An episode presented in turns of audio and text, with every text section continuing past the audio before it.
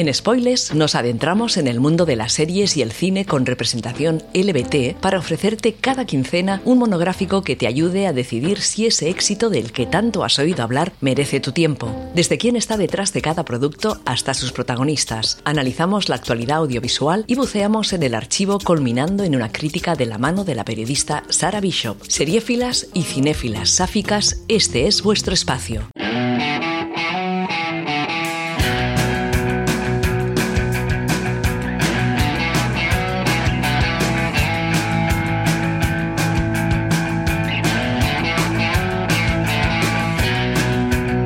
Hola y bienvenidas una semana más a Spoilers, un espacio donde analizamos series de televisión y películas con interés LBT. A este lado del micro, Sara Bishop emitiendo para Inout Radio.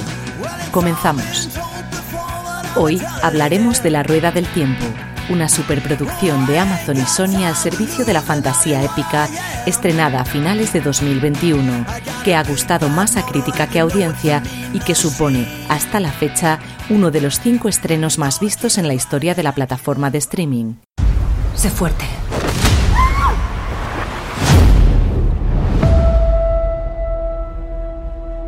La rueda del tiempo gira. Y las eras llegan y pasan. Y dejan atrás recuerdos que se convierten en leyendas.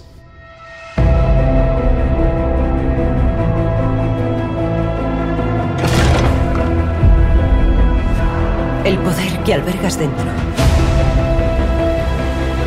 recibe nombres muy distintos. Pero es el poder único. Y las mujeres capaces de tocarlo. Protegemos el mundo.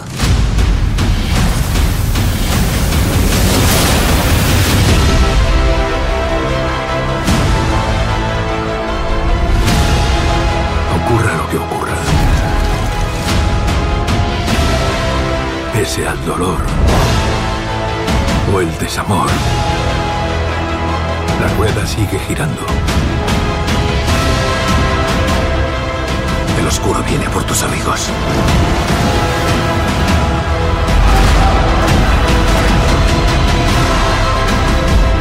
Se acerca la última batalla.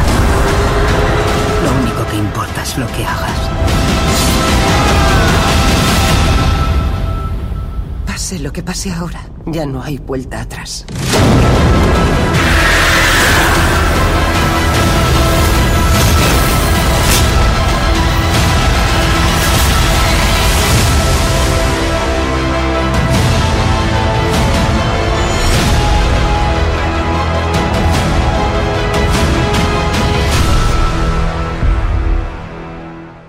La historia sigue los pasos de la poderosa Moraine, miembro de una organización de mujeres denominadas Aes Sedai que pueden encauzar la magia del poder único.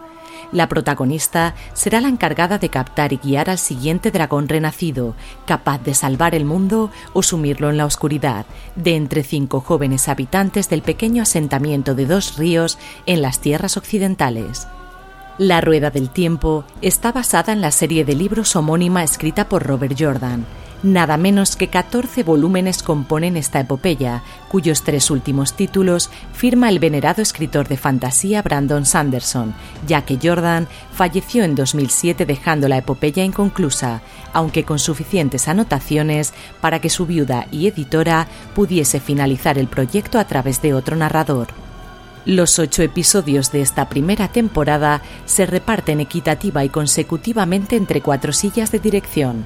La responsabilidad del piloto y su segundo ha recaído en las manos de Jutta Brisewich, directora alemana con un gran talento visual que le ha valido la confianza para llevar la batuta en series de amplio calado como Stranger Things, Westworld, Jessica Jones u Orange is the New Black. El siguiente par de capítulos son responsabilidad de Wayne Jeep, quien actualmente se encuentra trabajando para la adaptación a serie del Señor de los Anillos, también de Amazon, y a quien recordamos por piezas algo más indies, como Misfits o Dear Gently. Firma el quinto y sexto episodio la norteamericana Sally Richardson. Con una interesante carrera como actriz que se remonta a principios de los 90 y a la que el gusto por la dirección le ha llevado a series como Scandal, Agents of Shield, The Magicians o American Gods. Los dos últimos capítulos son guiados por Kieran Donnelly, curtido en el arte de las espadas gracias a su longeva participación en series como Vikingos, Los Tudor o Robin Hood. La excelente banda sonora que ambienta esta aventura épica es cosecha del escocés Lorne Balfe, prolífico compositor para cine, televisión y videojuegos, de entre cuyas obras más recientes destacan sus trabajos para Viuda Negra, La Guerra del Mañana o Misión Imposible Fallout. El mundo quedó destruido. Hace muchos, muchos años, hombres que esgrimían el poder único creyeron que podrían encarcelar a la sombra. Arrogantes. Tras su sacrificio, los océanos hirvieron, las montañas acabaron engullidas, las ciudades abrasadas, y solo quedaron las mujeres a Sedai para recoger los pedazos. Si algo recuerdan esas mujeres, es al hombre que provocó el desmembramiento, a quien llamaron el dragón. Ahora el dragón ha renacido. No sabemos dónde ni quién lo dio a luz, si nació hembra o varón. La única certeza que tenemos es que ese bebé está alcanzando la edad y debemos encontrarlo. El acertado cast de La Rueda del Tiempo viene encabezado por la londinense Rosamund Pike como Moraine, que te sonará del anterior podcast dedicado a la película I Care a Lot. Ganadora de un Globo de Oro, la conocemos sobre todo por sus apariciones en Orgullo y Prejuicio o Perdida. La australiana Madeleine Madden ha tenido una carrera mucho más discreta y a sus 25 años la reconocemos por Mystery Road, La Tierra de las Mareas. Interpretando a Nina Eve Almeara tenemos a Zoe Robbins, la Power Ranger blanca de la serie de 2017 que también ha hecho sus pinitos en el cine de terror con Navidad Sangrienta. La nominada al Oscar por Hotel Ruanda, Sofía Conedo, interpretará un papel importante en los designios de la Rueda del Tiempo. Sus últimas apariciones han sido en la adaptación de Muerte en el Nilo de Agatha Christie en 2022 y en La Materia Oscura de HBO. En la facción masculina del cast, Daniel Heaney será el guardián de la Aes Sedai Landman Dragoran, y lo conocemos por X-Men Orígenes Lobezno, el procedimental Hawaii 5.0 o su personaje recurrente en Mentes Criminales. Con carreras bastante menos relevantes tenemos a Barney Harris como Matt, que abandona el proyecto al finalizar esta primera temporada y será sustituido por Donald Finn, secundario de The Witcher. Josh Stradowski será la cara de Randall Thor, y por último, Marcus Rutherford dará vida a Perrin. Esto se explica fácilmente ya que para este tipo de superproducciones que se piensan a largo plazo se necesita encontrar actores que tengan los próximos seis u ocho años de sus vidas libres, que puedan envejecer en pantalla e ir creciendo a la par de su personaje. Curiosa cuanto menos es la aparición de Álvaro Morte, célebre protagonista de La Casa de Papel, en cuatro episodios de esta superproducción de Amazon y con un papel bastante sonado. Acompáñanos ahora para el análisis crítico. Tendríais que ver lo que os hacemos. Como un regalo. Deberías darme las gracias. Este poder, solo las mujeres pueden encauzarlo. Y cuando lo tocas, lo ensucias. Por favor. No. Por favor. ¿Hermanas? Por favor. No. Por favor.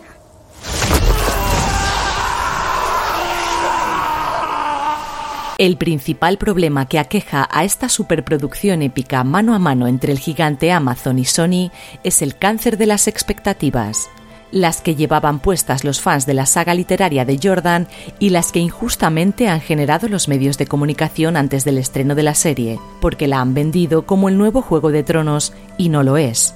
La han vendido como el nuevo El Señor de los Anillos y tampoco. No toda la fantasía épica medieval bebe de las mismas fuentes, cuenta la misma historia ni luce igual en pantalla, y la pluma tras los acontecimientos que vemos en la rueda del tiempo no tiene absolutamente nada que ver con el fresco descaro de George Martin. Si bien la fantasía clásica tiene puntos comunes, es un error garrafal hacer creer al público que son tan similares y, sobre todo, anticipar éxitos sin precedentes como el que cosecharon Benioff y Weiss con su adaptación de Canción de Hielo y Fuego. La Rueda del Tiempo ha sido desde mucho antes de su estreno equiparada al Juego de Tronos de HBO, y lo cierto es que quitando la enorme etiqueta de la fantasía y las astronómicas inversiones, no tienen nada que ver. En la epopeya de Amazon prima por encima de todo el viaje del héroe y se nos presenta desde el primer capítulo un mundo mucho más rico y ligado a la fantasía clásica. Para ello, se han ayudado de una escenografía absolutamente espectacular, que como ya viéramos en la trilogía del Señor de los Anillos de Peter Jackson, se construye prácticamente desde cero y en la que se desechan los cromas con un desdén que escandalizaría cualquier producción de Marvel. No en vano, se han creado unos estudios propios en un lugar remoto de Praga para la producción de esta serie. El gigantesco complejo de edificios que componen el estudio cuenta con un gimnasio de acrobacias, dianas de tiro con arco y un rocódromo. Cuentan también con su propio armero joyero trabajando a través de la impresión 3D. El departamento de vestuario es tan inmenso que aseguran que podrían equipar a todo un ejército y sobre todo tienen sus propios escenarios del tamaño de un campo de fútbol en los que emplean a cuatro empresas constructoras checas diferentes para construir diversos e intrincados interiores. Literalmente, han construido pueblos enteros solo para hacerlos arder hasta los cimientos en el mismo capítulo, y funciona, porque realmente ves a los personajes interactuar con el entorno y pertenecer a él, amén de los inmensos paisajes que se nos muestran que permiten que nos hagamos una ligera idea de la grandeza del mundo en el que nos han soltado. ¿A dónde vamos? A dos ríos. Se rumorea que allí hay cuatro Taberen. De la edad adecuada. La antigua sangre fluye por esas montañas. Esperemos que los haya preparado para lo que viene. Y este es otro de los grandes aciertos de esta serie, que no tienes que haber leído la obra de Jordan para que la experiencia resulte inmersiva y mucho más que agradable. Cualquier neófito puede asomarse al mundo de las tierras occidentales en el capítulo 1 y comenzar a entender la historia pese a la dificultad superlativa de condensar tantísima información en un solo episodio. Lejos de agobiar con infodumping, se nos van dando píldoras de conocimiento donde todo está muy bien atado, pensado y cada uno de los elementos cumple una función. No sobra nada. Las escenas de acción no envidian a las de cualquier superproducción fantástica de Hollywood para el cine y sitúan al espectador en el centro, de modo que pueda sentir la adrenalina, la magia y el peligro y sobre todo el peso protagónico de la saga se reparte casi uniformemente entre hombres y mujeres, lo cual supuso ya en su día un gran soplo de aire fresco dentro de la fantasía clásica literaria bestseller. Mujeres poderosas que deciden el destino del mundo y que no dependen más que de ellas mismas o sus hermanas. El guionista principal, Ray Jadkins, declaraba para la revista GQ cómo su intención ha sido enfatizar los elementos más progresistas de los libros, sus personajes femeninos, por muy inestable que fuera su creación, sus muchas naciones y razas, su visión moderna y escéptica de cómo se ejerce el poder entre sexos. Y esto es lo que logra, sin duda, durante la primera temporada. Y ahora, llenad vuestros carcaj y empezad a encauzar el poder único, porque vamos a entrar en la zona spoiler. Vuestro nombre, forastero. Lan Mandragoran. Ella es Moraine.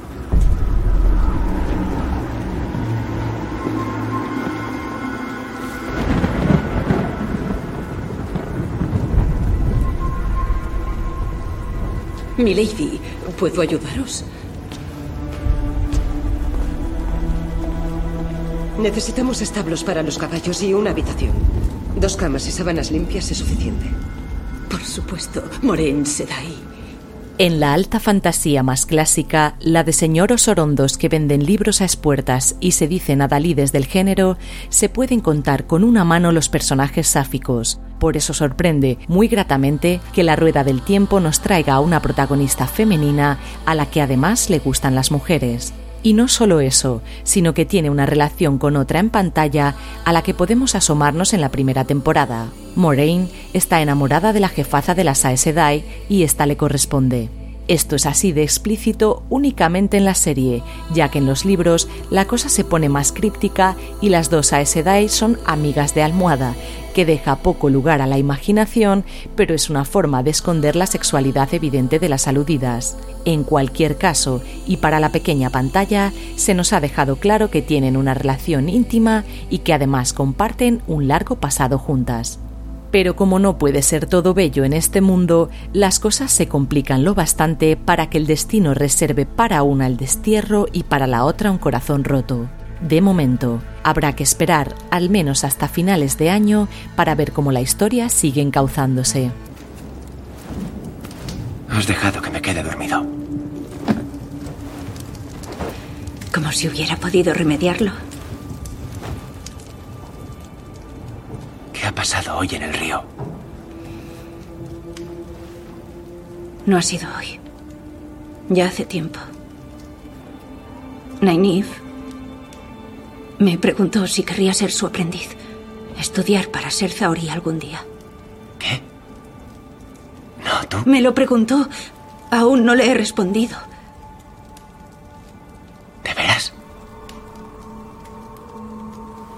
Cree que si practico con ella podré escuchar el viento.